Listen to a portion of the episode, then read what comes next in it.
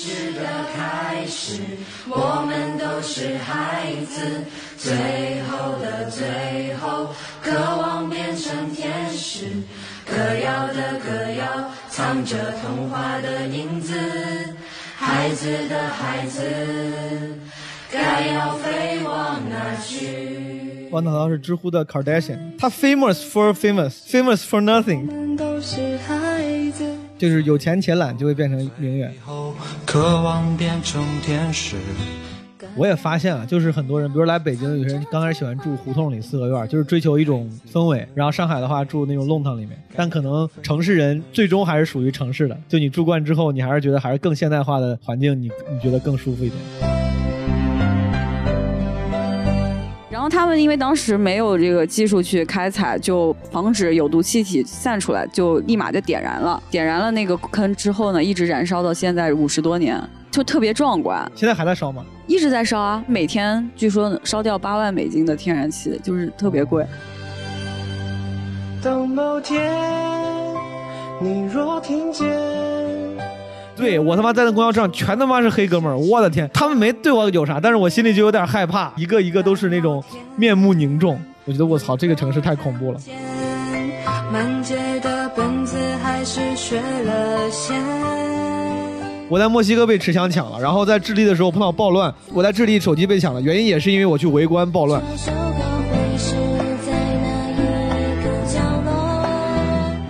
卢巴斯啊是一个挺玄幻的地方。他九十年代的那个总统叫尼亚佐夫，当他上任了以后，他就把全市所有的雕像都换成自己的雕像，出了一本自传，让所有的中小学生要每天背诵这本自传。刻意去追求真相，我觉得没有必要。很有可能你看到就是真相，只是你不愿意相信。你说这不是真相，一定他们更惨，一定更穷。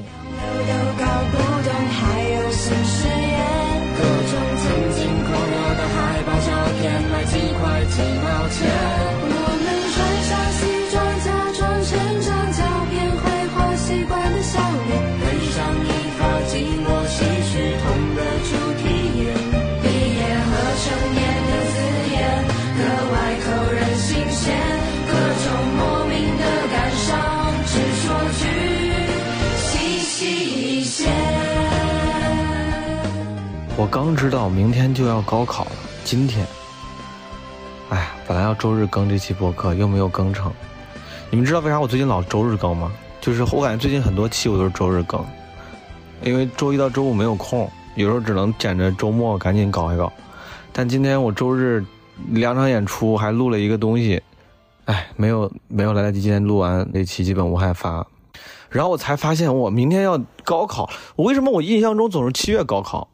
我发现是我记忆出了偏差。我记得我年轻的时候，我小的时候一直都是七月高考，然后在某一年，我初中的某一年，然后改到了六月高考，但我把这事儿给忘了。我就感觉你说这期如果不出意外啊，应该是高考发，对吧？高考第一天发，六月七号。但是我觉得肯定有好多播客就就就也会去聊这个事儿。我这临时录，我也做不出什么特别的企划，也没啥可说的。但我又觉得高考这个事情确实挺值得感慨的。我零八年高考的朋友们。我为什么我我是神经病吗？为什么我要这么主动的暴露自己的年龄？就是我有点毛病，但是我已经说出来了，就我零八年高考，十几年了，好快啊！我感觉在大学之前每一年都很长很长，初中三年高中感觉都是一个时代，感觉三年初中三年高中一个时代，放到现在三年就一眨眼就过了。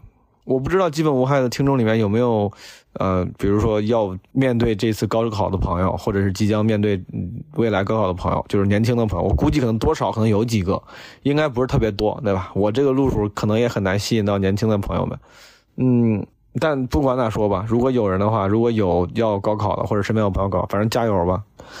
我觉得现在现在啊，就放在现在这个时代，高考比如发挥失常啊，或者没考上好学校这件事情，真的真的没有那么严重了。就当然，它仍然你尽量还是不要让它发生。但因为现在的信息渠道如此之便捷，你学习各种知识、获取信息的渠道如此之多样化，对吧？互联网啊，什么网上那种 MOOC，你在网上只要你想，你能上到很多名校的课。就这件事情都造成的信息壁垒，其实已经少了很多了。只是对我这种人来说，你看我是这种所处环境会严重影响我的上进心和工作学习状态的人，所以说其实我其实适合去一个比如环境大家都很努力、都很优秀的那种环境，就是遇强则强。你要把我扔到一个，比如说这个差点的学校，我不知道该怎么正正确的说这句话，但是如果你把我扔到一个差点的学校，可能我就就颓了。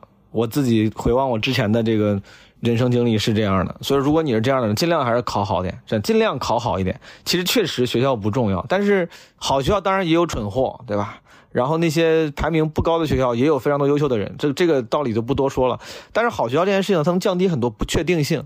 之前我们搞金融的时候呢，就说这个市场有一个东西影响市场，影响 market，叫 uncertainty，uncertainty 非常重要。它可能不是说一定有利空的消息，但当市场感受到 uncertainty，感受到不确定性的时候，它一定是会恐慌的。同样，这就是为什么，比如 HR 筛选简历的时候，他只要什么学校，他其实也知道那些被筛到的简历里面，说不定有好的，但是那个筛选成本太高了，他只选比如什么清北复交，就是那个不确定性低一些。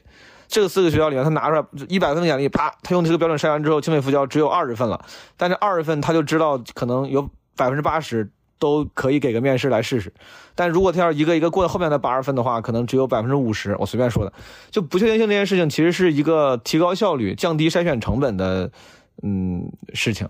所以说，如果你能啊，还是努努力考到一个呢更好的学校里面，你身边人的这个蠢货概率相对来说会低一些，这个不确定性会低一些。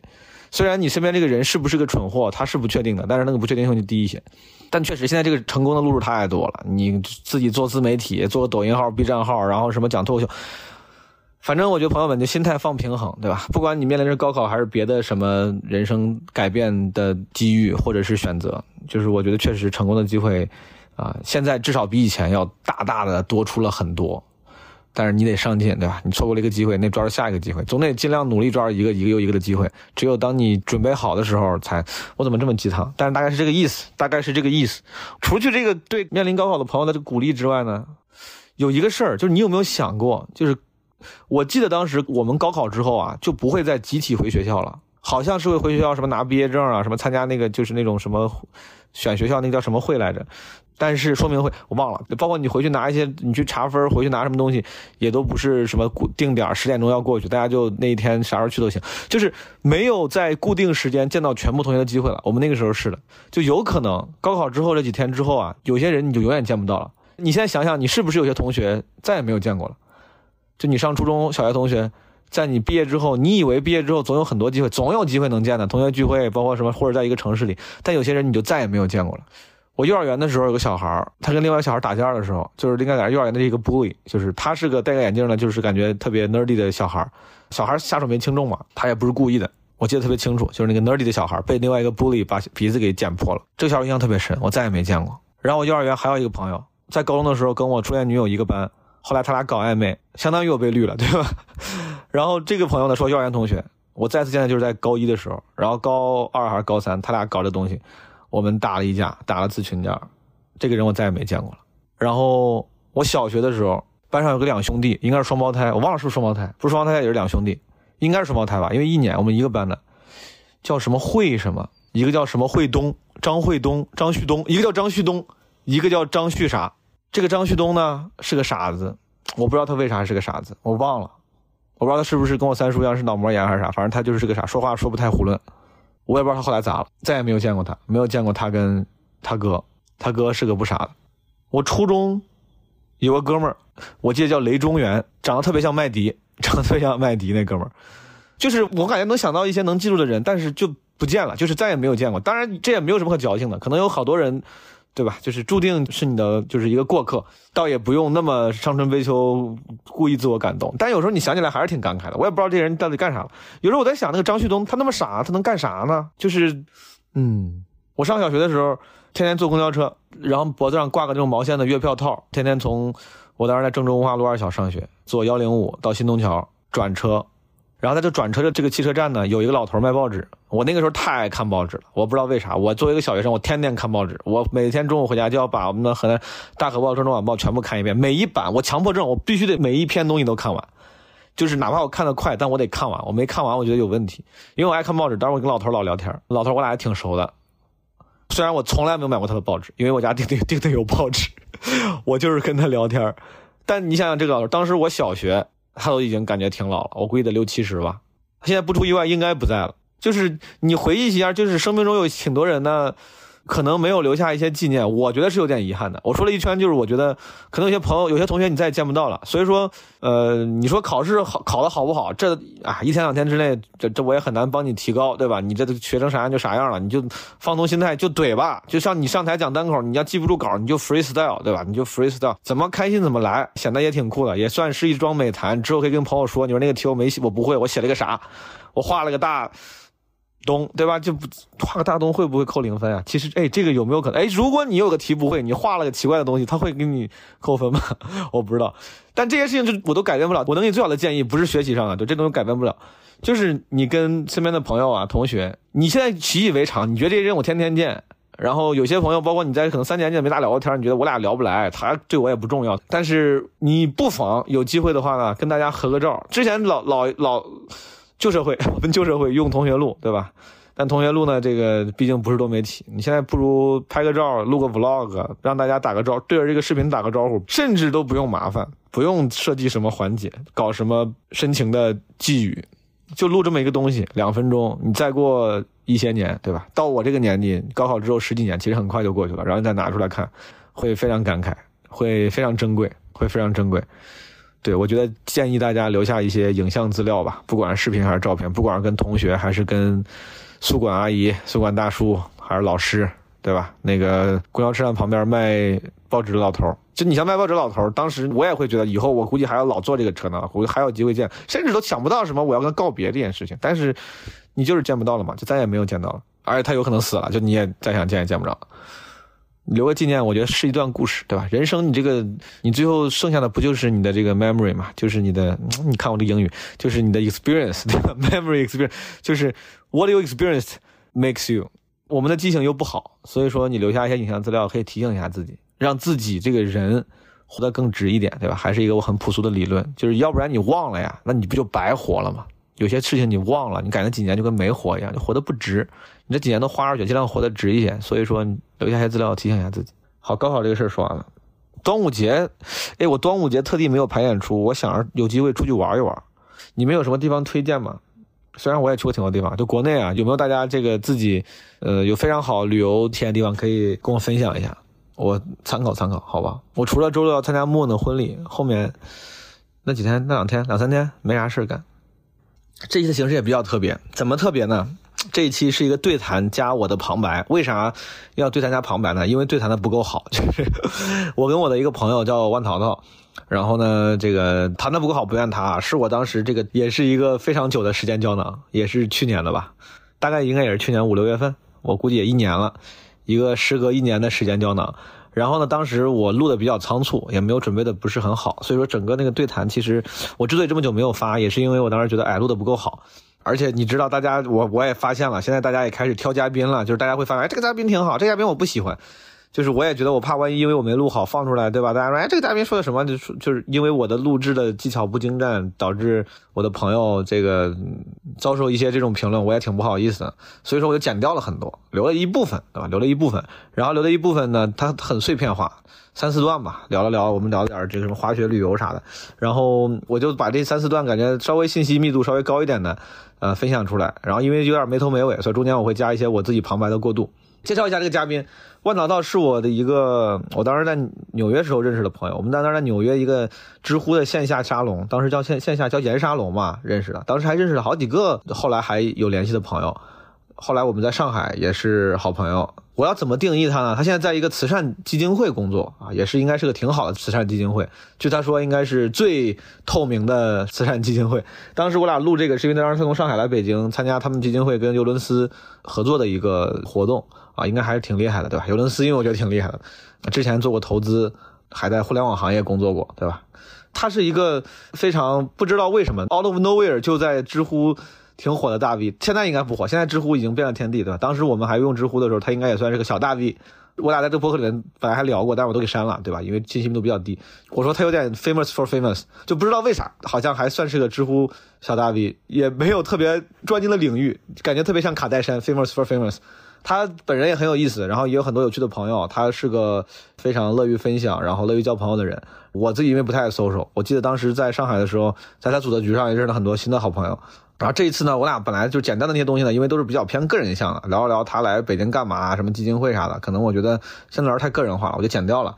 聊一聊，我说他是名媛生活，但他自己不太用爱用这个标签，所以说也没怎么聊出什么东西，我也给剪掉。就是我老挤兑他，开玩笑说他是名媛，因为当那个时候你想想我在上海，我租房子住。他租了一个，对吧？几万块钱的小院儿，哇，就那种小洋房，当然也不是小洋房，但是是个小有小院儿，然后特别 fancy，Airbnb 就不能说就 Instagram 那种风格，我觉得当时挺厉害。我说你这天天不上班，住的这么好，对吧？名媛风。但是我每次挤兑他，他都不太愿意接这个下茬所以说我俩就没咋聊，这段也删掉了。然后后面剩了一些什么，我们聊了聊滑雪，然后旅游。还有聊一聊什么在中国和美国生活之间的什么感受的差异和北京跟上海之间的这个差别，几个没有什么关联，但是就我觉得也还可以拿出来分享一下的内容吧，大家可以闲着的话随便听一听，好吧。有些时候你怀念从前日子，可天真离开时，你却没说一个字。你只是挥一挥手，想扔掉废纸，说是人生必经的事。酒喝到七分，却又感觉怅然若失。镜子里面想看到人生终点，或许再过上几年，你也有张虚伪的脸。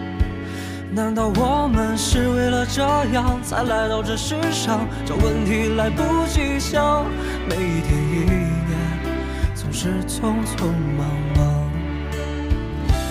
你我来自湖北、四川、广西、宁夏、河南、山东、贵州、云南的小镇乡村，曾经发誓要做了不起京、上海、广州、深圳，某天夜半忽然醒来，站在寂寞的阳台，只想从这无边的寂寞中逃出来。许多年前，你有一双清澈的双眼，奔跑起来像是一道春天的闪电，想看遍这世界。去最遥远的远方双翅膀，能飞越高山和海洋。许多年前，你曾是个朴素的少年，爱上一个人就不怕付出自己一生，相信爱会永恒，相信每个陌生人，相信你会成为最想成为因为你也挺喜欢滑雪的，对对对，我也挺喜欢滑雪的。但是，比如说，在你眼中的滑雪，身边就有一些人，就实话说，就有一些人，他们在这两年，我觉得还好。这两年滑雪已经越来越大众了，也不是什么前几年的时候，滑雪还是一个算是中产阶级标标志的时候，很多人就也不会，就一天在雪场就纯拍照片，就这种，我就觉得对我来说，就这个姿态我不喜欢。我也不能说你不能这样干，但是我这个姿态我不是很喜欢。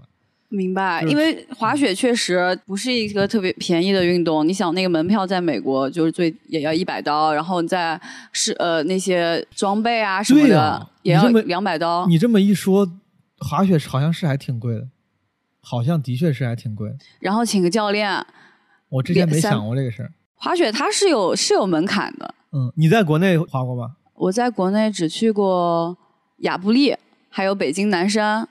这两个地方咋样？你觉得？你说这两个都没去过。那个亚布力在哈尔滨嘛，特别特别特别特别冷。我知道，亚布力以前很长一段时间还是那种什么官方滑雪队的什么训练训练基地啥的。我已经没有任何印象了，因为当时我冷的我已经感冒了，就没怎么滑。国内滑雪其实条件不太好。我我我滑过的地方印象比较深的就是阿尔卑斯那边，然后日本。嗯，都是雪特别好的地方。你跟我说过，你说你去过的雪场挺多的，你都去过哪些？就我知道现在细数可能比一般人多一点吧。大概呢？就我去过哪儿？日本的话，北海道，嗯，的 Tomamu 新野，那那是一个度假村，然后它有自己的雪场。然后二十五还没有去过。东京附近有比较好的是白马村和就是长野县，呃，还有那个越后汤泽吧。这两个地方就是离东京大概开车三四个小时的地方，雪特别好，就雪场很密集。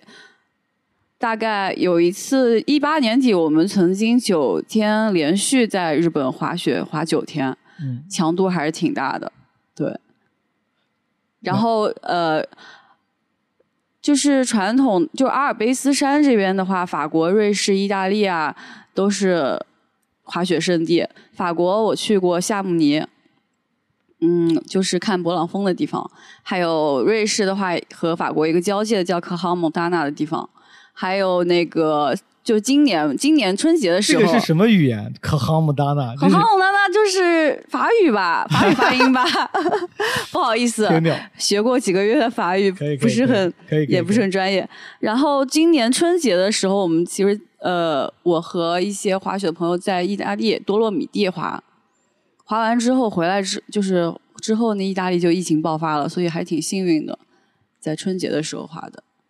好，就是欧洲的雪场就是它的特点就是特别大。对我好像我没去过，但是我在网上我当时喜欢看视频，我就发现欧洲雪场挺大的，好长啊！就是看视频他妈都能滑几十分钟。对对对，它特别大，然后它能绕成一个圈。像这次的多洛米蒂，它是一个它是一个很有名的环线，然后你绕一圈大概八十公里吧。八十公里全部是 downhill 嘛？都是？呃，不是，你有的还甚至需要中间还是需要坐缆车的。有那么一段还有 bus 的那种。就是他为了弄成一个圈，但是大部分都还是下坡，就是你还可以，大部分都是可以坐缆车上下有几百条缆车线好像。但是就这个环线的，这个环线，比如说不可能都是下坡呀，你可能有上上下下的嘛，就山上山下山。我以为是比如说你坐缆车坐到山顶，然后就开始往下滑一圈一圈，然后八十公里就这么，不是的。嗯，是上上下下都会有，这八十公里呢，这一个环线就是全部上上下下就滑完，然后还要坐缆车，坐 bus 啥的，全部加起来要把这一条线走完要多久？大概？啊，你滑完了吗？我我没有，我最多一天就滑了三十多公里，因为对路线很不熟悉，所以花了很多时间来找路。对，其实欧洲的雪场就是你会发现老人特别多，百分之九十都是双板。因为他们的路线特别长，单板其实不需要那么大的一个场地，嗯，就是一般欧洲人度假的 度假的地方，滑雪对他们来说是一种生活方式，是一种度假的。然后，嗯，你会去住木屋，然后去泡那个 jacuzzi，然后跟朋友一起吃点好吃的。刚才是我跟淘淘，我俩简单聊了聊滑雪，其实后来还聊了一些别的跟滑雪有关，但我也给删了。什么聊单板、双板啥的，感觉哎呀，我觉得没啥意思。我聊的没啥意思。我挺喜欢滑雪的，但是我现在不太好聊，我不太好意思聊，因为我觉得我一直说自己喜欢，但这两年真的没咋滑。而且随着滑雪在国内这个大家这个接触的越来越多，对吧？越来越流行，然后滑的好的人越来越多，我现在都不好意思说我好滑了，感觉也不太像个资深的这个滑雪爱好者了。本来我还挺好意思说的，当时上大学的时候，那个时候我觉得爱滑雪的人相对来说没那么多，我那个时候每年都去都去滑。技术提升相对比较快啊，相对比较快。我觉得我还挺乐意当时跟人聊，因为那时候厉害嘛，对吧？我之前不是说过嘛，有时候不是因为喜欢而擅长，是因为擅长而喜欢。就是你越擅长，我当时滑的越好，哎，我当时越想去滑，越想跟人聊，因为我厉害。现在就感觉身边的人越厉害越来越多了，我都有点动地被打，就有点有点被消磨了。但其实也没有，我是真的挺喜欢滑雪的。我后来思考这个问题，我觉得跟我喜欢骑车，我从小就喜欢骑车，对吧？我之前在别的节目里面说过，从小就骑个好孩子的自行车出去逛。然后在上大学的时候，我第一个事儿就是买了辆那个自行车，当时买辆崔克的自行车，天天骑长途。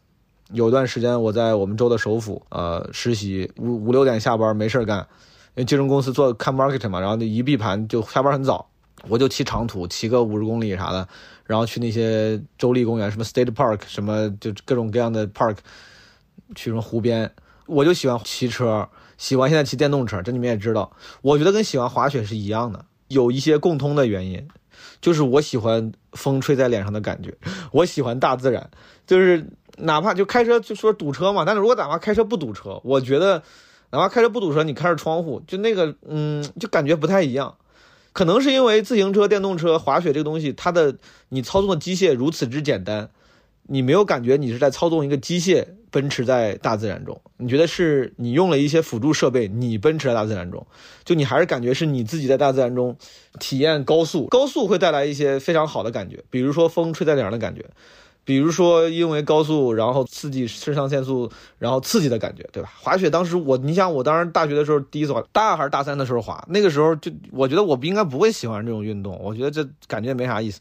我但是就从那个坡上滑的时候，我觉得太爽了，就爽到我当时非常，我根本就不会刹车，但我就硬非得滑好几遍，就是就爽，给我摔的。那我第一次滑那个初级道，就是我真的感觉我我感觉我的。我的屁股摔裂了，我从来没有体验过那种感觉。就你感觉你的屁股出现了一些结构性的变化，当然没有，它只是一种错觉，但太疼了，摔的我我太疼了，我不会刹车，但还是要小心朋，不要学我。这滑雪场滑得快刹不住车，这个非常非常危险，非常非常危险。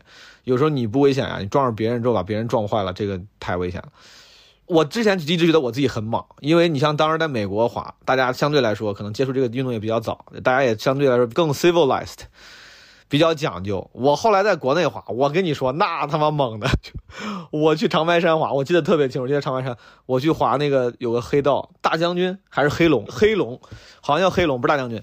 黑龙啊，刚开始那段那个倾角非常非常之陡。我这虽然不专业吧，但是你说滑黑道还是绰绰有余的。但是我当时第一次，刚第一次坐缆车上去，我在那黑道旁边，我说我说怎么这看不见，都看不见下面，怎么这么陡啊？我还在那犹豫呢。一个哥们儿就。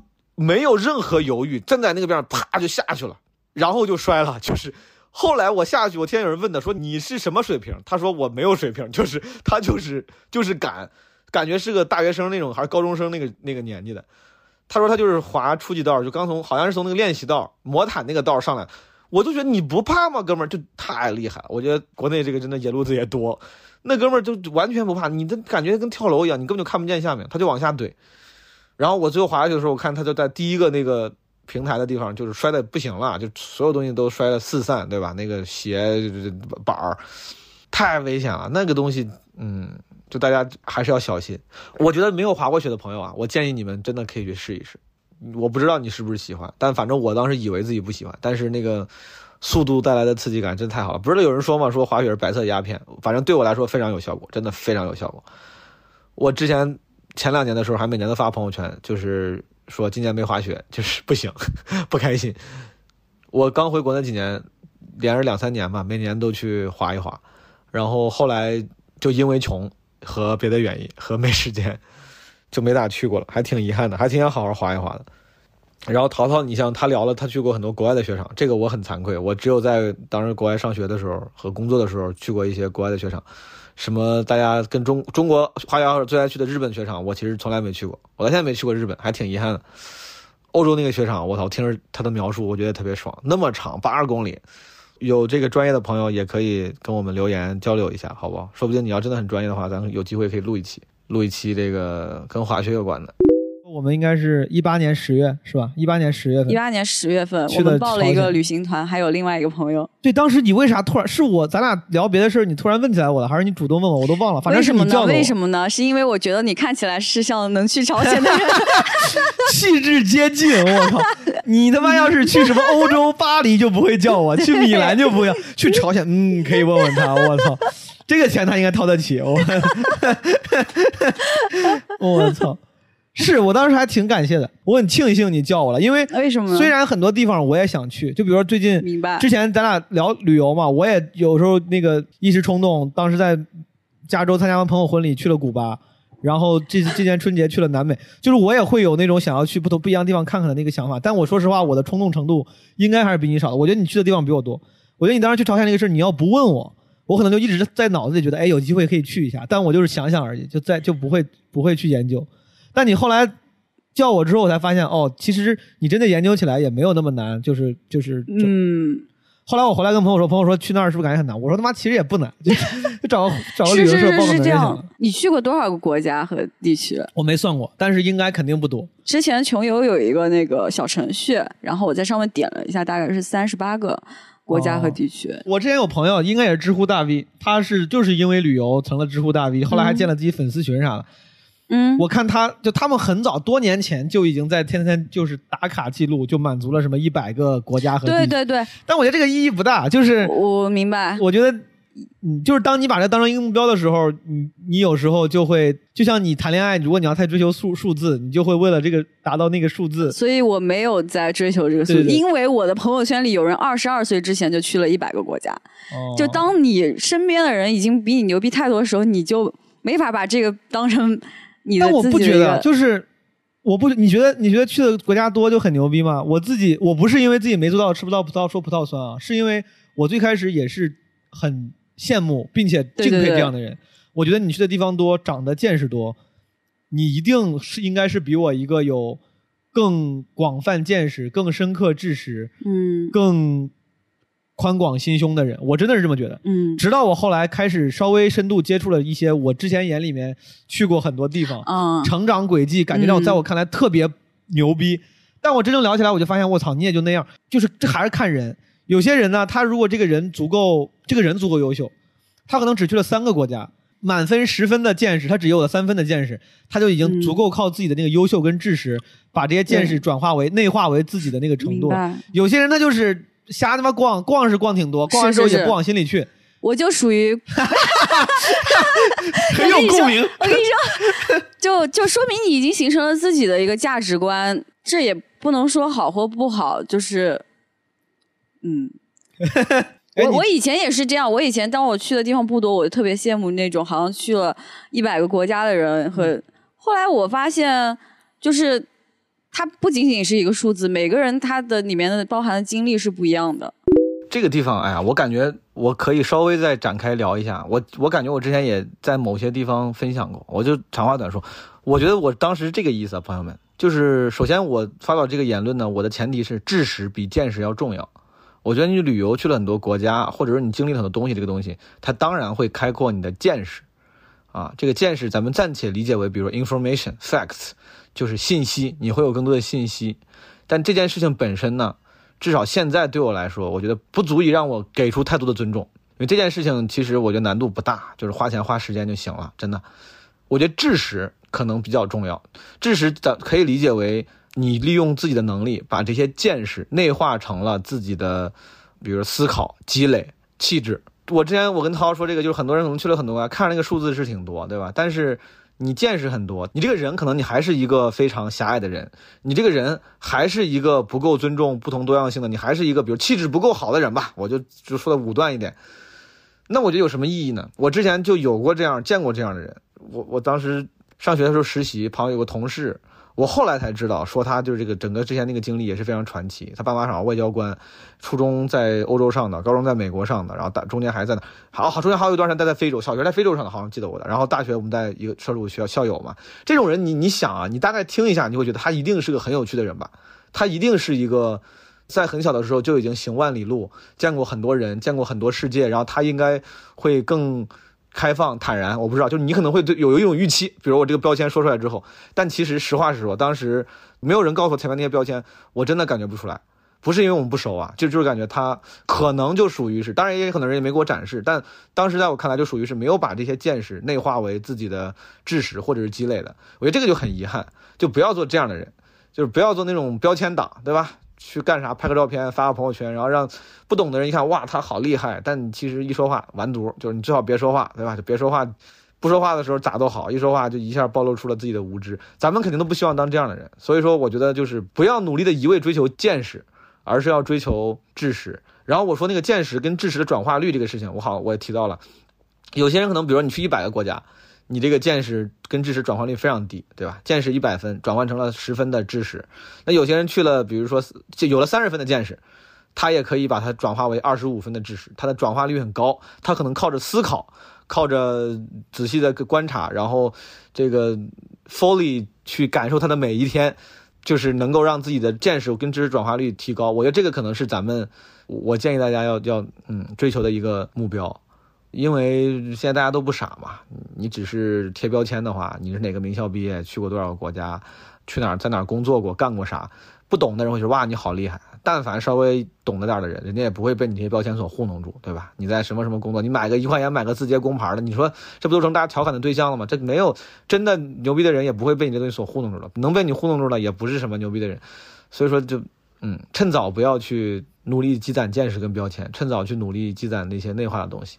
我感觉你刚问我真的没算过，但我要是大概算一算的话，就肯定不差不多不不不应该不到。我觉得我就是应该是十几个到二十几个之间，可能大概率落在 lower twenties。没没多大差别。就就我感觉可能是，但我就是记我记不太清，有些地方嗯就印象也不深，就去了就去了。是是是，经常有人说去过那儿，我想哦，好像我也去过那儿，但是你要不问我都忘了我去过那儿。什么比如越南、菲律宾这种地方，虽然也不是啥那种嗯就是很难去的地方，但你嗯要不问我都忘了我，比如我去过越南。嗯曾经有朋友说俄罗斯，聊了半天，我就说我说我操，你去过俄罗斯？后来聊半天，我说我操，好像我也去过俄罗斯，我他妈都忘了，我靠。嗯有一些地方会给人留下比较深刻印象，比如咱们朝鲜吧。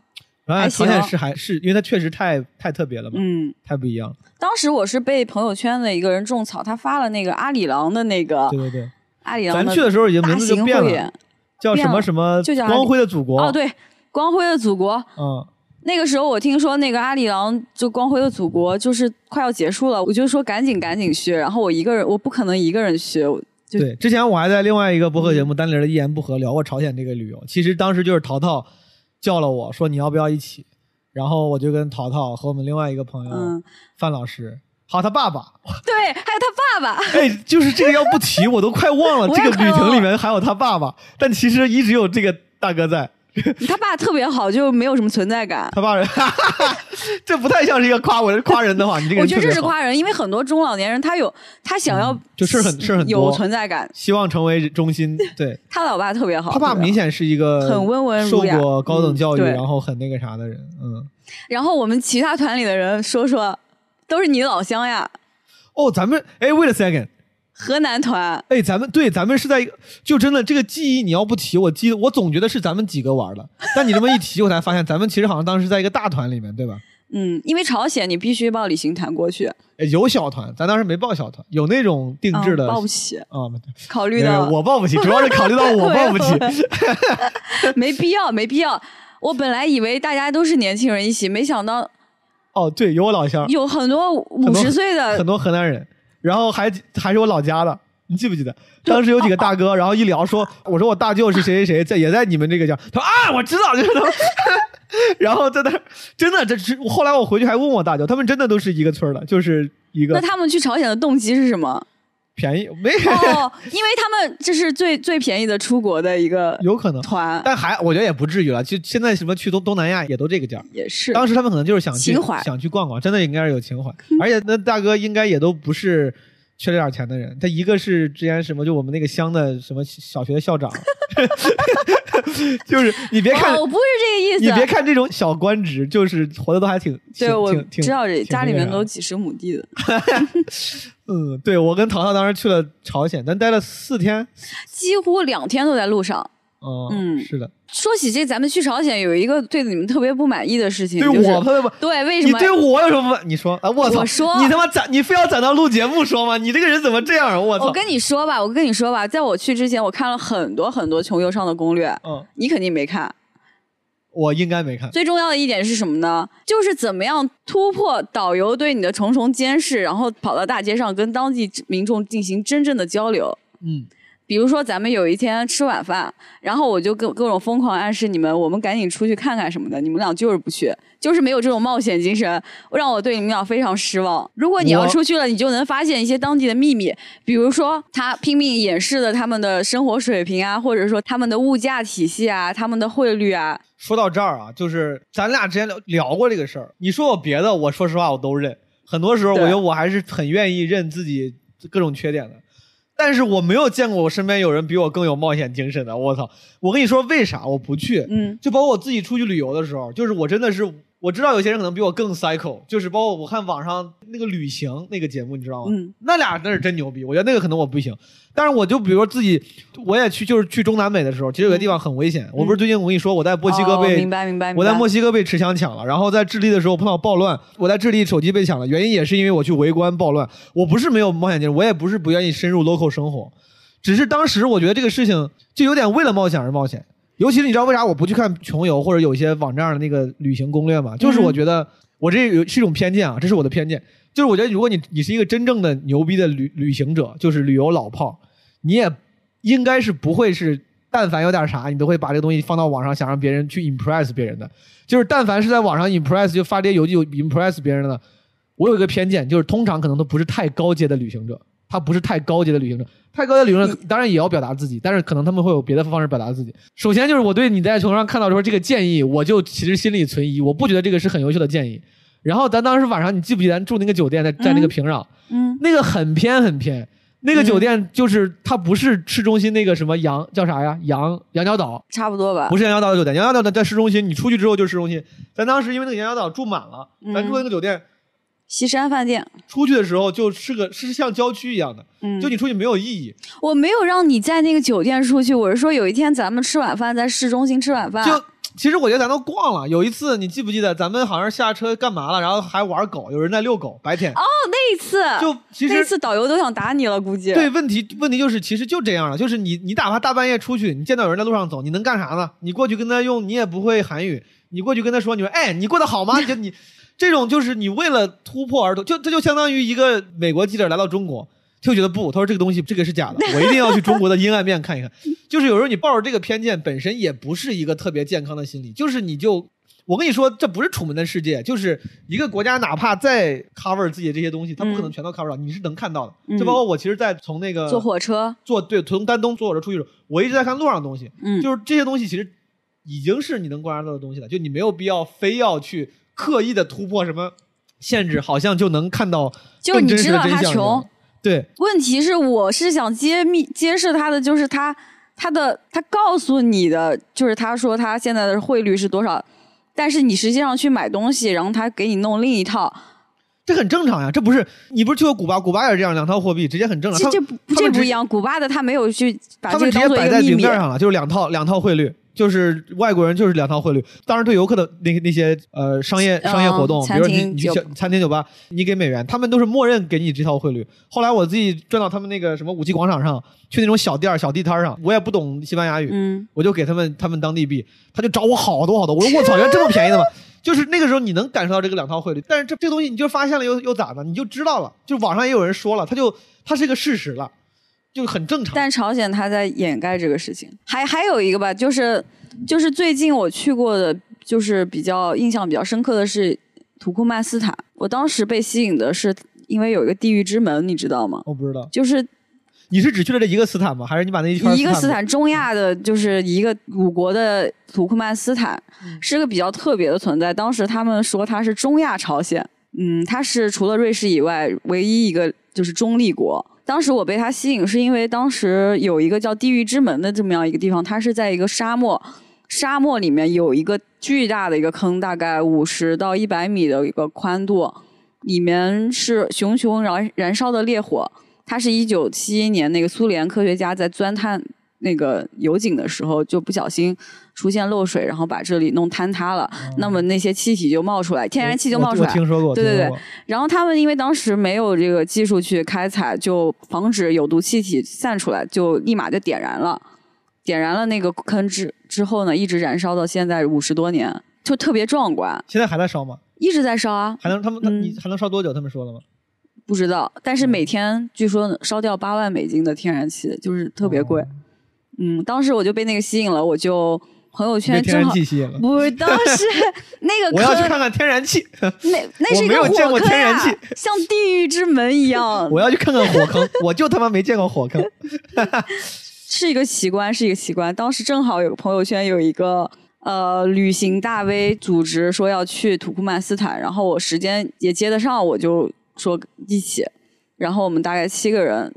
一起去了土库曼斯坦，啥时候的事儿？我怎么记得我好像这是一八年底的事。我感觉，我感觉当时你去这个时候，咱好像还聊过。呃，对，这是去朝鲜之前，就那段时间不是比较空嘛？除了大火坑还有啥？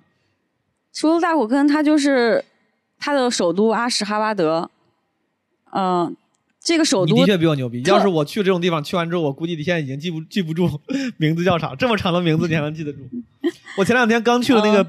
秘鲁，我在那一个城市待了好久好久，我都觉得我回来之后被跟人讲，我说我在那个嗯想不起，就仨字儿，咋都想不起来。我操，你能记住还是挺牛逼的。阿什哈巴德这个城市非常特别，当时我们去了之后，说是也是只有导游能带，呃，那个导游，但第一天感觉他第一天也没怎么管我们，然后我和另外两个人我们自己就出去溜达，别人就反正就是说你们不能随便拍照什么的，尤其是那些有警卫镇守的地方。当时那个首都没有人，没有游客，就大街上只有那么几个警卫在那几个重要的建筑面前把守着，但是我们又特别。你知道，就特别人家越不想让你干什么，你就特别想干什么。当时我们三个人，我就让一个女生去那边跟警卫聊天儿，嗯，让他引开他注意，然后我在很远地方就偷拍。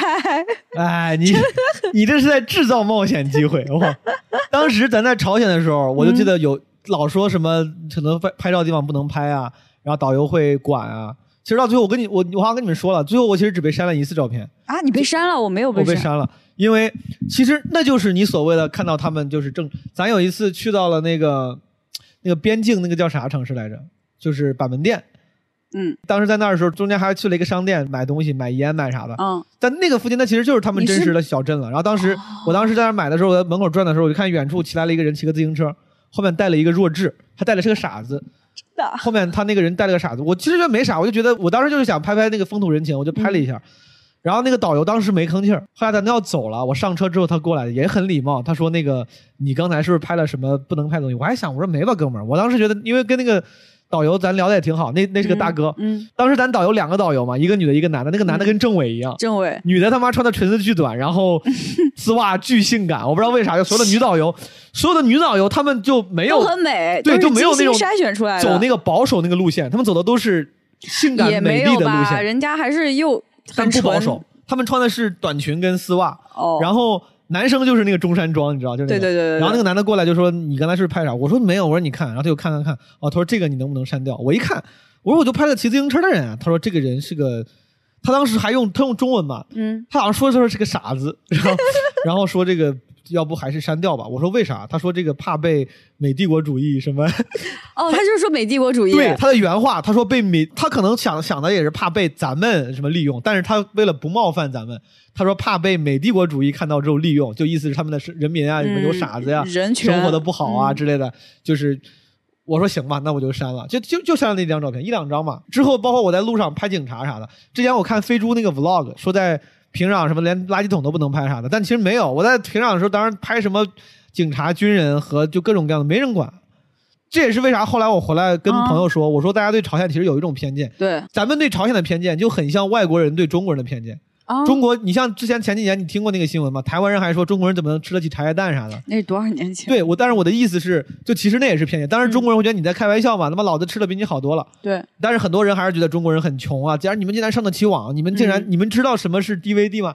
就是一样的，你可能去朝鲜，你会觉得哇，朝鲜人很穷，你们肯定没人权，你们肯定，但这其实是另外一种偏见。这个东西就像别人对咱们的偏见一样，很有可能朝鲜不是像咱们脑子里想的，真的就是脑袋里一直有的那个偏见一样，他特别封明白，我懂你意对思。，所以这这也是为啥当时我对就是刻意去追求真相，我觉得没有必要。很有可能你看到就是真相，只是你不愿意相信。你说这不是真相，一定他们更惨，一定更穷。其实还好。就是我们去到了当地，肯定是比你在网络上看到那些更接近真相。是的，对我来说，我不知道你啊，对我来说，我觉得是有那个祛魅的过程的。我觉得就是嗯让我觉得哦，你其实你你的一个反差是什么？其实真相并不是像我想的，就是他们这边这么差。我真的觉得没有那么差。包括在那当时在平平壤那个大街上坐车，我都看那些市民的时候，老有人说什么市民里面有什么二分之一的什么演员呀、啥，真的我觉得不至于。当时包括我看那些人，有一些人他就是精神面貌挺好的，虽然嗯穿的跟咱七八十年代一样，就是那种女的，嗯那个发型也跟咱们八十年代那种对对对对，女性一样特。别八十年代。但是你一看，他就是也很很讲究。那些人穿的虽然就是风格土，但整个人的精神面貌就是也挺向上的。你能想象到，她可能就是像一个八十年代中国的一个有体面工作的女性，比如说是电视台主持人，或者是个什么营业员。嗯她下班之后掂着包，然后穿上高跟鞋，画着口红，然后回家。我觉得这也是很正常的，就是。并不是说每个人都生活在水深火热之中，然后所有人过得好的全都是那个演员，我觉得不至于。嗯，她重要的还还有就是还是一点，就是说她在外面就是营造出的一种感觉，比她实际的要好很多，让你看到了一些视频。对，但这个很正常，就好像咱们每个国都不是咱们了，每个国家嗯发的那些宣传视频，奥运宣传片也好，美国的征兵宣传片也好，电影嗯文艺作品也好，你看美国那些文艺作品和手，你也会觉得大家的生活都挺好的。但是直直到最近，这不是美国搞暴乱，你会突然发现底特律啊，原来还有这么多穷人。咱们在美国生活过，你其实知道，比如巴尔的摩还有很多嗯很乱的地方。但很多人，如果你只看视频的话，你也觉得这个地方我操太好了。其实每个国家都一样，做宣传的时候，他肯定只是选择一部分披露，我觉得这很正常。当然，朝鲜可能是一个更刻意营造的这个国家，但我觉得他的那个就是营造出来的形象和真实的真实的差距没有想象那么大。明白明白你意思。嗯，其实很多人有那种偏见，还是他去的地方不够多。如果他去的地方够多，他就发现贫穷和富有的人在哪儿都有，没有一种刻板印象。但是朝鲜它的问题就在于，它一开始很多地方就不让你拍照，但是很多别的地方它没有这样，就是它想要隐瞒。这个是会让人本来没啥，但是你这样一管，就会让人反而对对对，反而更让人有一种这个地方我我要怎么说呢？对，首先朝鲜这个事儿，我应该在一言不合聊过。嗯，之后如果有机会的话，我在基本无害，说不定可以好好来聊一下。当时还有一些音频、视频素材，说不定可以做一期素材更丰富的一期播客节目。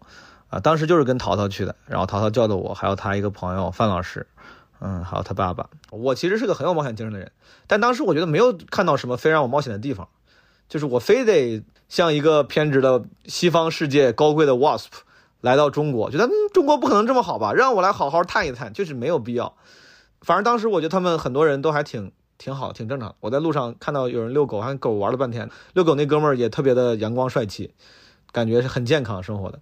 而且我在火车上一直在关注，当时不是说嘛，说平壤会有很多演员演出一副和谐的样子，对吧？这些东西我是觉得我自己经过细致的观察，反正我觉得看不太出来这个不至于，我觉得没应该不至于。然后在那个火车上，你看了好多除了平壤之外别的城市路过的村庄，他们的样子，那个牛啊养的真的很胖，我跟你说，那牛比我爷爷之前村里养的牛还好，至少就是没有那么差，肯定是有穷人的地方，有惨的人，有惨的地方，但是就嗯。嗯，不至于咱想的那么那么奇怪。我也觉得大家当出国的时候呢，心态放正，不要去太中二的扮演一个冒险者、揭露者。就是很多时候，这个我觉得是有点中二和自我感动。因为当你真的放弃了这个中二的定位的时候，你上网一查，你会发现你想知道大部分信息在网上都有，根本就没有必要那样扮演着去查。就就是可以更平和的心态去面对旅行，我觉得也会更安全一些。说实话，也会更安全一些。我说到这儿是因为想起来我在智利的时候，因为围观那个暴乱，让我让给人给抢了，那太 trauma 了。我第二天都不敢出酒店，我第二天在酒店我就感觉像是前一天晚上被玷污了的女性一样，我就抱着自己，就是感觉自己脏了，就不敢出门。我他妈，大家还是冒险可以对吧？然后你有冒险精神当然很好，但是不要自我感动，不要中二的去尝试啥。你知道吗？哎，这个事儿我我我突然想到，这样我看了一个。算是新闻吧，就是一个资深的旅行者驴友，呃，女性在印度被啊、强奸了嘛？强奸还是轮奸我忘了。呃，这件事情当然很值得悲伤，而且肯定当然不是他的问题。但当时这个新闻背后，大家分析说，在印度啊，呃，不光在印度了，就在可能有一些危险，然后不确定性比较强的国家出事儿的，其实有时候往往是那些资深驴友。他们会放松警惕，他觉得我自己背着包哪儿没去过呀？你们我太 local 了，我深入当地，我跟你们聊天，我见到陌生人，我不像你们这些新人，只敢跟着旅行社或者只敢晚上就不敢出门。你看我，我还跟 local 的人聊天呢，交朋友呢。他就是跟一个 local 的印度人聊天交朋友，他他去人家家，他以为自己就是那个啥，但就遇险了嘛。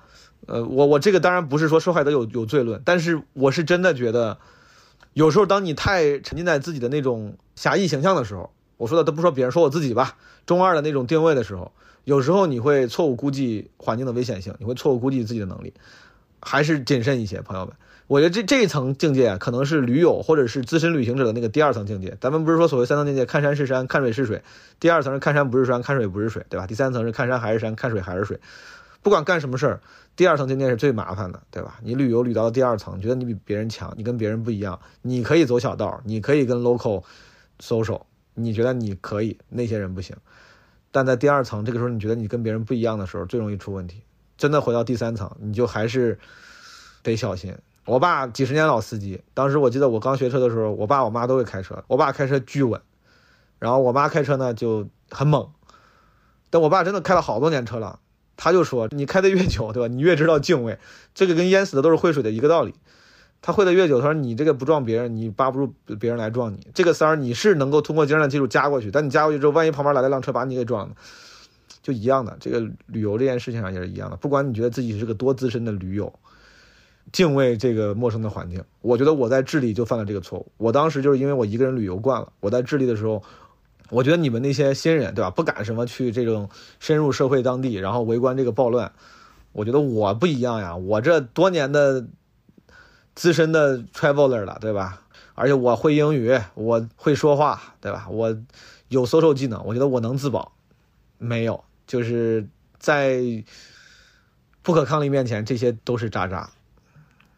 我知道这个岔开聊远了，但是跟大家分享，一定不要在尤其在旅途中自我感动，一定不要追求那种中二浪漫化的形象跟行为。土库曼斯坦跟朝鲜是你走过的三十八个国家里面印象最深的，对吗？呃，土库曼斯坦比朝鲜印象更深。印象更深。土库曼斯坦是一个挺玄幻的地方，它是。刚才刚才没说完，就除了大除了大火实特别有意思，特别有意思。就是它也是需要导游带着你去地方，你不能随便逛。后来确实到了那边，发现就没什么游客。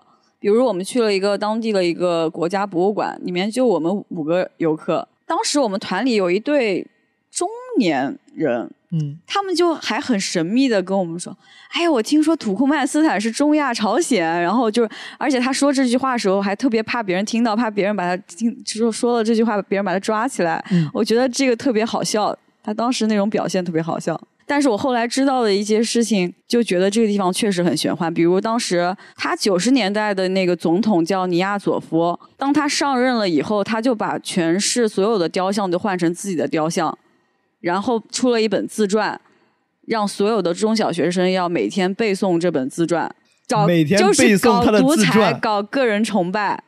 这个人现在现在下下这个人？这个人后来死了之后，这个人他当时换届的时候，通过修改宪法让自己成为终身总统，所以说他真正的独裁。然但是嗯他很不幸，他就是去世了之后，很不幸去世了，我觉得新的一个新的总统应该是他，好像据说是他的什么牙医。那他上任了之后，下令三个月之内把这些这个前总统所有的雕像给我清除掉，换成自己的。哦 当时我们只去了首都和那个北边的一个地方和地狱之门这三个地方。那么首都给我的印象就是所有人都穿着民族服装，尤其是女性，非常的，然后妆也化的特别好，是非常的体面，非常的有民族特色的，让你感觉到这个中亚国家是保有自己的传统。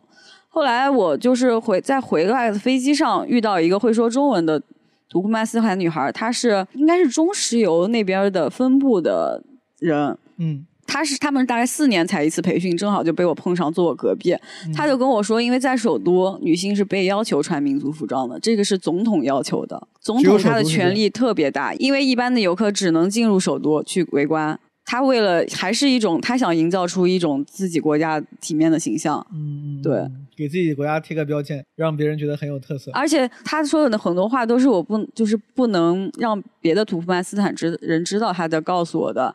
比如说，他是规定他们要这样做的。像之前那个尼亚佐夫，他独裁体现在什么地方？他自己因为烟瘾，因为抽烟得了病，他就很迷信，他让所有人都在公共场合禁止抽烟，只是因为他自己抽烟得了病。现在这个规定还在吗？现在我不知道换了新的总统，可能取决于他抽不抽烟吧，完全是按照总统自己的喜好来的。还有他们的汇率也特别奇葩，当时说是公价是一比三，然后呢，我们的导游说拉我们到一边酒店一边说很神秘的说，哎，我给你换换钱一比五，然后我们就觉得他怎么这么好，嗯，有一天在路上有一个人叫住我们说要不要换钱，但是他英文又不好，然后就拿个计算器给我比了一个十八，我说多少？他说十八，我当时都惊了，我说不可能，你一定是骗子，我以为他是骗子，我说我们嗯导游那么好，不会骗我们，怎么可能是十八？现在你的汇率是不是你搞错了？那后来我在那个飞机上，那个女孩就跟我说，其实现在汇率黑市上汇率是一比二十，哦然后我们就被坑，导游坑了四倍的所以说一个一个就是官方汇率是一比三，对但其实自由汇率是一比二十。那个就是因为他们很多人像是赚美元，就是也不是很多人，就是他们这种外企是赚美元的，嗯他们拿到的都是美金，他们必须要在黑市上换成那个当地的货币。他跟我说的时候就悄悄的说，而且看了一下前后左右没有人在偷听，说这个一比二十你不能告诉别人，他说不然我会有麻烦，是非常这是一个旅旅游这是一个？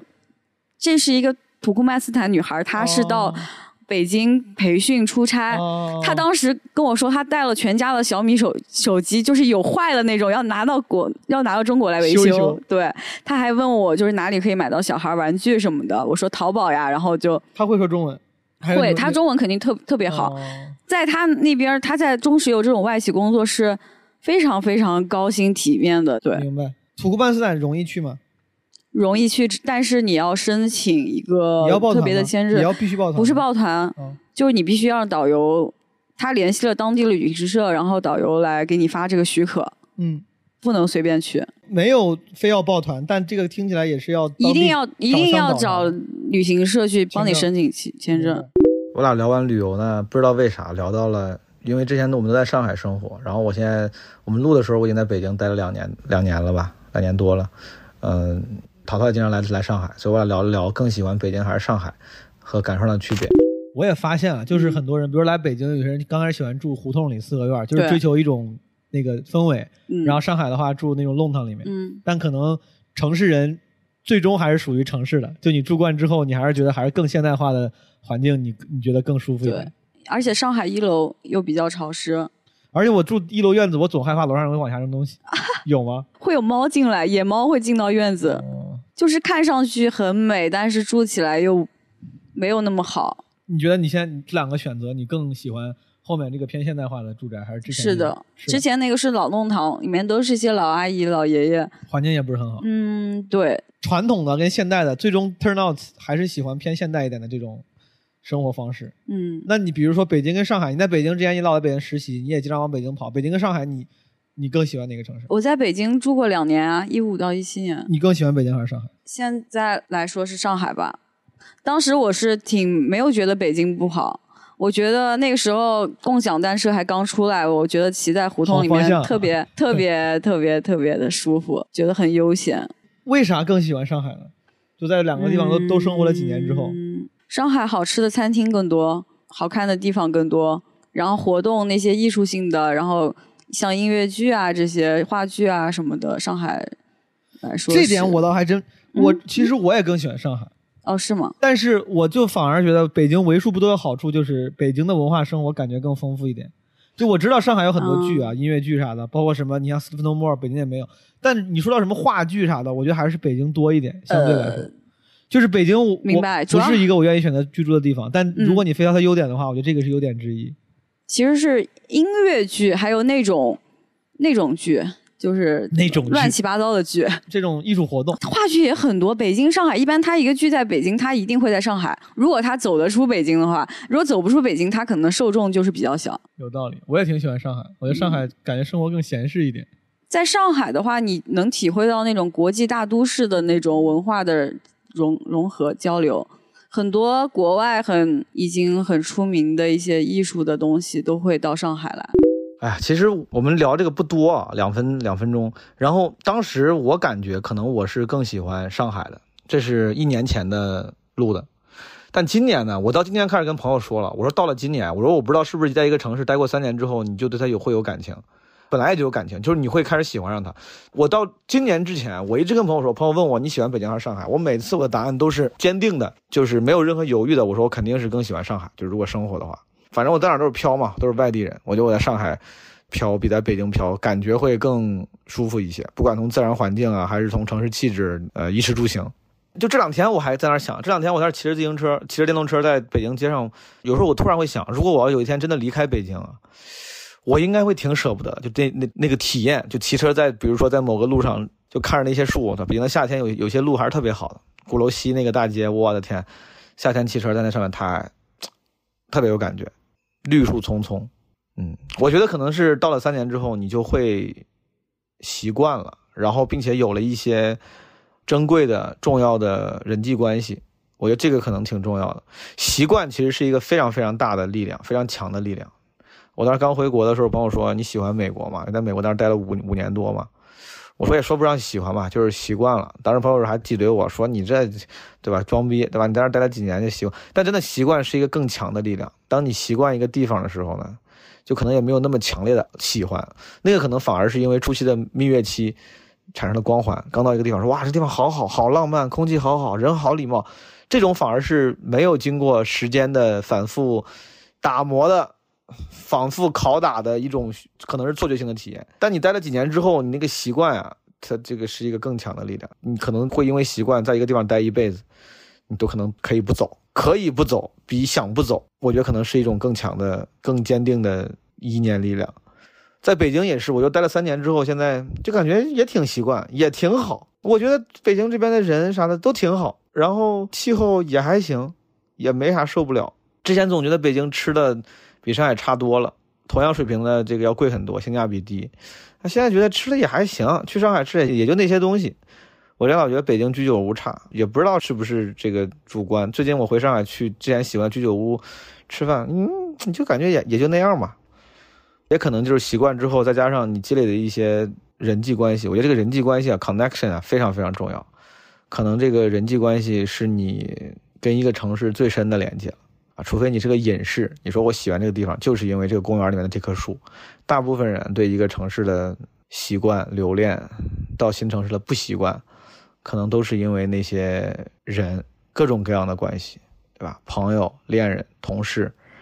所以说我加这段是想稍微更新一下我对北京跟上海的这个印象。当然，上海我仍然很喜欢，我仍然很喜欢。上海是我觉得国内最接近纽约的城市了。嗯，我不知道这是不是个好事儿，对我来说可能是一个好事儿，我还挺喜欢纽约的。那如果拿上海或者拿中国的在国内生活跟在美国比呢？因为我记得你在美国，你不是明尼苏达上的本科吗？嗯，然后巴尔的摩上的研究生。对，我觉得你也待挺多年了。就是你如果把美国跟中国比呢，你现在有明显的偏好吗？没有，你在一个在什么地方，完全取决于你周围与周围人的人际关系。如果还是得有朋友。假如说都是一样的朋友圈，你会选择到哪个地方？我靠，还是都可以。美国或中，美国还是得看城市。去，比如说呢？纽约和湾区什么的都可以。纽约湾区，洛杉矶你不喜欢？洛杉矶好像太大了，我不会开车。我不太喜欢洛杉矶。为什么？我印象特别差。我洛杉矶又破又……嗯，就当然它有它有富人区啊，在什么 Beverly 什么马里布这就不说了。但我当时第一次去洛杉矶的时候，我印象特别差，就。我自驾从三藩去洛杉矶，然后开到洛杉矶那天晚上是平安夜晚上，二十四号晚上，我一个人开车，然后去洛杉矶机场把车还了，因为我当时要还车，然后去当趟住住酒店。我当时开车去的时候，就感觉远远看到那个铺的很开的那个洛杉矶的那个城市，就感对，就感觉也没有什么大高楼，然后就是感觉破破的。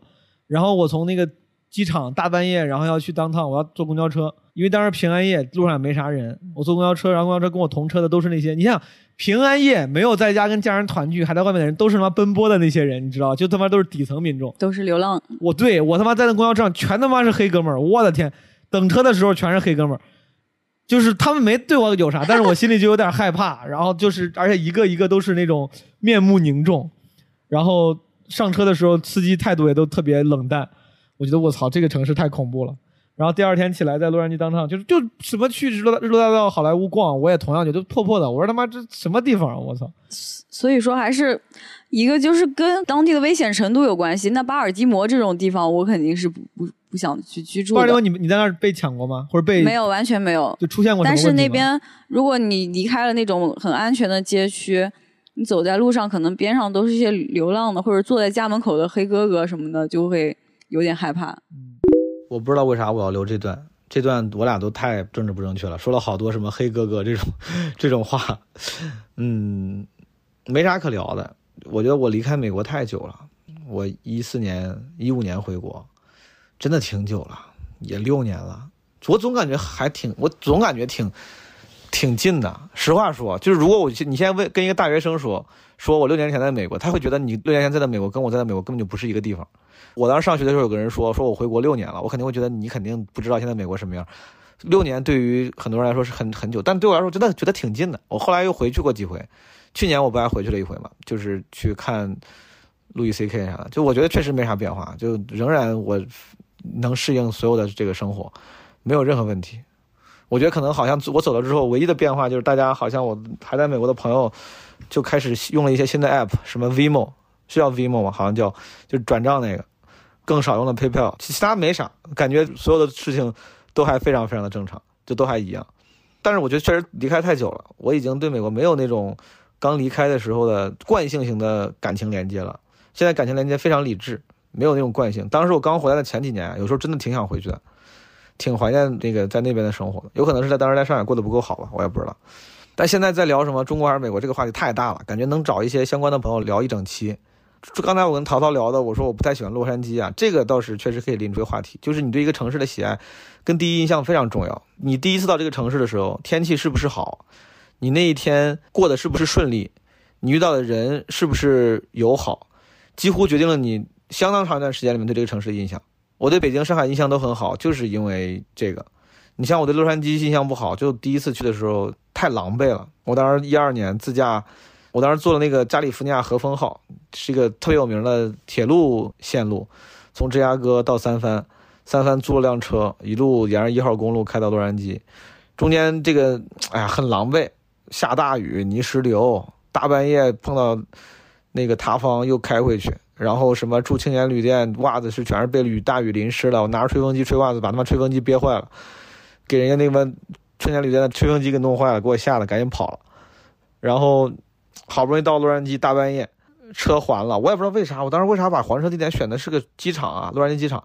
然后当时我又觉得自己要省钱嘛，也不想打车回去，我想坐公共交通回去吧。赶地铁，本来还有最后一班地铁，我尿憋的实在不行了。我在地铁站旁边一个停车场，他妈就是不文明行为啊，偷偷撒了泡尿，因为没有找不着公共厕所。然后坐地铁，发现地铁已经没了，轻轨没了，去坐公交车。大半夜，十二月二十四号晚上，平安夜啊，朋友们，除夕啊，大年三十啊，这时候谁还在外面呢？都是穷苦的劳动人民。我在那等等公交车，旁边那些真的，我就只是一个客观事实描述，全是黑人朋友们，男的女的，而且一个个凶神恶煞的，头上系着白头巾，我他妈背这个大登山包，显得特别奇怪。那个时候我自己出去玩不爱，我从来都我没有行李箱，我没有 carry on luggage。我没有行李，我没有 suitcase，我去哪儿都是一个登山包。我穿着西装出去开会，我都背登山包。人家觉得肯定很奇怪，而没有人理我。但是我很害怕，那车他妈二三十分钟才来。上车之后，司机师傅也是个黑哥，黑哥对我巨冷淡。我说冷淡都是友好，我觉得就是他就不是冷淡，他就是 unfriendly，特别凶。我一下撑到洛杉矶当趟，去了那个青年旅店，人家他妈前台早睡觉了，打电话敲门没人开，好不容易进去之后睡一个多人间，没有枕头。好像对，没有枕头还是没有被子，好像也是没有枕，好像又没有枕头又没有被子，我也忘了。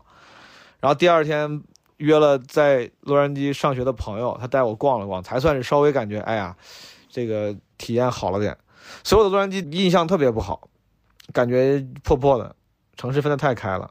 洛杉矶的城市就不像个大城市，感觉很多城市的居民区都那样，什么 Plaza 啥的，对吧？可能，哎呀。我不知道，真的一个城市对你的第一印象其实很重要。很多时候你会你是错觉，你觉得你很喜欢这个城市，很有可能只是你因为你去旅游的那几天，恰好天气很好，恰好你没有碰到奸商，然后没有不愉快的体验，可能是错觉。